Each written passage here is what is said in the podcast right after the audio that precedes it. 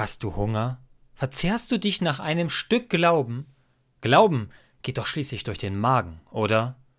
Vielleicht mag der ein oder andere nun denken, so weit ist es nun schon gekommen, nun predigt der Pfarrer aus Fellmar schon übers Essen und womöglich auch noch übers Trinken. Ja, das tue ich, und zwar mit gutem Grund. Die Bibel ist vieles. Ein Erfahrungsschatz vergangener Zeiten, ein Zeugnis von Gottes Offenbarung, eine Überlieferung von Trost und Hoffnungsworten und ein kulinarisches Abenteuer. Essen und Christentum, das passt so gut wie der Deckel auf den Topf, und das will ich dir einmal zeigen. Im Neuen Testament finde ich jede Menge Bilder und Erzählungen aus der Welt des Essens und Trinkens. Jesus, der spricht nicht in mysteriösen Worten vom Reich Gottes und seiner Wirklichkeit, sondern er spricht vom großen Gastmahl, vom aufgehenden Sauerteig und von der Tischordnung beim Mahl. Sein erstes Wunder im Johannesevangelium ist nicht etwa eine Heilung, sondern es ist die Verwandlung von Wasser zu Wein auf der Hochzeit zu Kana und etwas später speist er Tausende mit leckerem Brot. Er vergleicht seine Nachfolgerinnen und Nachfolger mit dem Salz der Erde und er wird in den Evangelien sogar als Fresser und Weinsäufer bezeichnet. Auch im Alten Testament finden sich viele Verbindungen zur kulinarischen Welt. So ist das ausgiebige Essen und Trinken stets ein Zeichen des Wohlergehens und des Segens Gottes. Nicht umsonst feiern einige der Könige, wie König David, erst einmal große Festmähler mit dem gesamten Volk, nachdem sie einen Feind besiegt haben. In Psalm 23 wird sogar davon berichtet, dass Gott im Angesicht der Feinde des Beters einen Tisch bereitet und in den Trinkbecher voll einschenkt. Der Predigtext aus dem zweiten und dritten Kapitel des Buches Ezechiel am heutigen Sonntag er knüpft an diese Bilder an.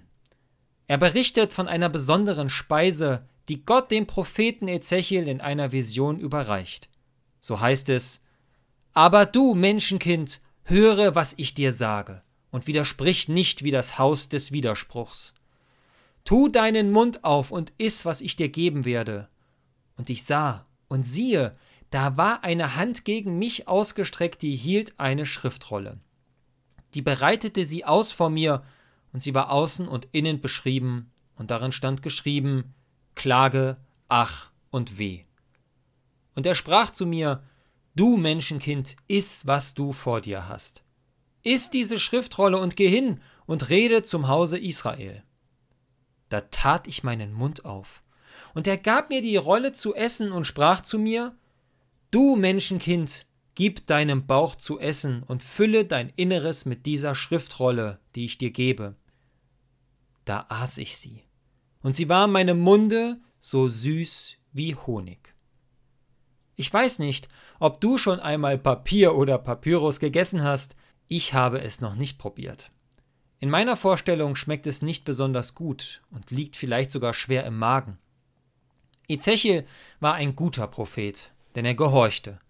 Er lebte, als Nebukadnezar Israel eroberte, Jerusalem zerstörte und den Tempel plünderte. Ezechiel gehört zu denen, die Nebukadnezar 597 vor Christus mitnimmt eher gesagt deportiert, wie viele andere aus der Oberschicht nach Babylonien. Er will sicherstellen, dass jene, die in Jerusalem zurückbleiben, nicht auf dumme Ideen wie Aufruhr oder Widerstand kommen. Dort in der babylonischen Gefangenschaft hat Ezechiel diese Berufungsvision, in der er Stück für Stück die Schriftrolle verzehrt. Natürlich geht es hier nicht darum, wirklich eine Schriftrolle zu verspeisen. Nein, viel eher kaut und isst er die gesprochenen Worte Gottes, die eigentlich unglaublich bitter sind. Die Worte Gottes enthalten nämlich nur Klage und Anklage gegen das Volk und seine Vergehen.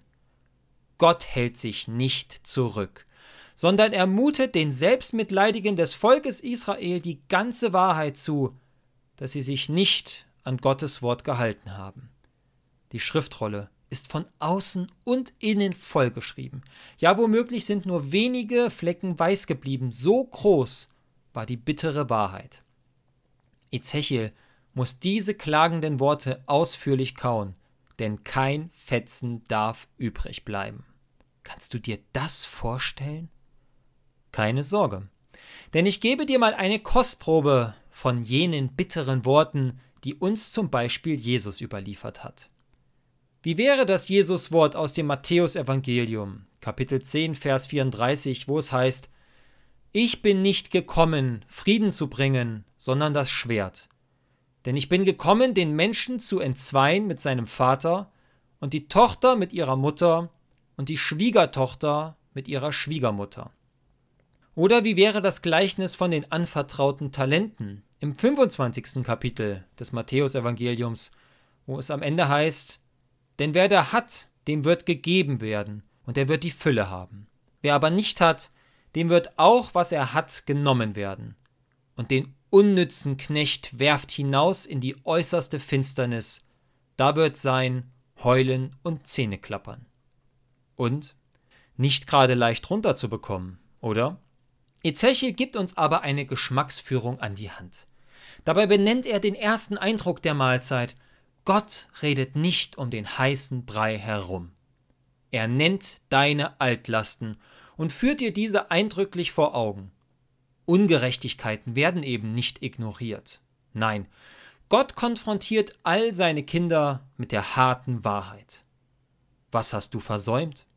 Wo hast du anderen wehgetan? Wie egoistisch warst du? Gott ist kein Sadist. Er macht das nicht, um sich am Leid zu erfreuen, sondern er will die Wahrheit, ja, er ermöglicht die Wahrheit, damit Vergebung geschehen kann.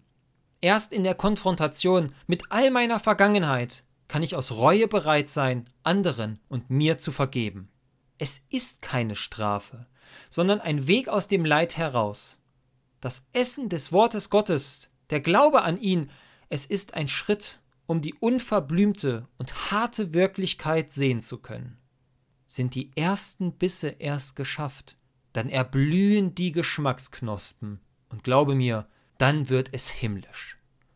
Wenn du deine Wahrheitsschriftrolle genüsslich verspeist, wirst auch du Honig schmecken. Worte der Wahrheit erscheinen zuerst zwar bitter und hart, aber sie sind am Ende nie destruktiv, nie vernichtend. Der Glaube an Gott, das Einverleiben seiner Worte, gibt die süße Kraft, sich neu auf die Liebe und auf Gottes Wirklichkeit einzulassen. Einige Gleichnisse Jesu sind deshalb so hart, weil sie unverblümt die Ungerechtigkeiten und die Selbstherrlichkeit der Menschen vor Augen führen. Das tun sie, damit Gott in seiner Liebe gnädige Gerechtigkeit walten lassen kann. Aus der Frage, wo hast du anderen geholfen, wird dir geantwortet werden, ich helfe dir, dich um deinen Nächsten zu kümmern. Aus der Frage, warum habe ich anderen so wehgetan, wird dir geantwortet werden, ich stehe dir bei, um dich bei anderen zu entschuldigen. Der eigene Schrecken über die Schriftrolle mag im ersten Moment groß sein, aber der ewige, süße Genuss wird noch größer sein. Und? Hast du Hunger? Kein Problem. Denn Ezechiels Wort ist so aktuell wie nie zuvor komm und iss. Stärke deinen Glauben jeden Sonntag in der Kirche bei Brot, Traubensaft und Wein. Nähre dich von den Bibelworten, die dir wichtig sind. Lass dir die Gemeinschaft und Mitmenschlichkeit auf der Zunge zergehen. Nutze die Zeit und nimm die Wahrheit und die Liebe Gottes in dich auf, denn das Geschmacksabenteuer, es erwartet dich. Amen.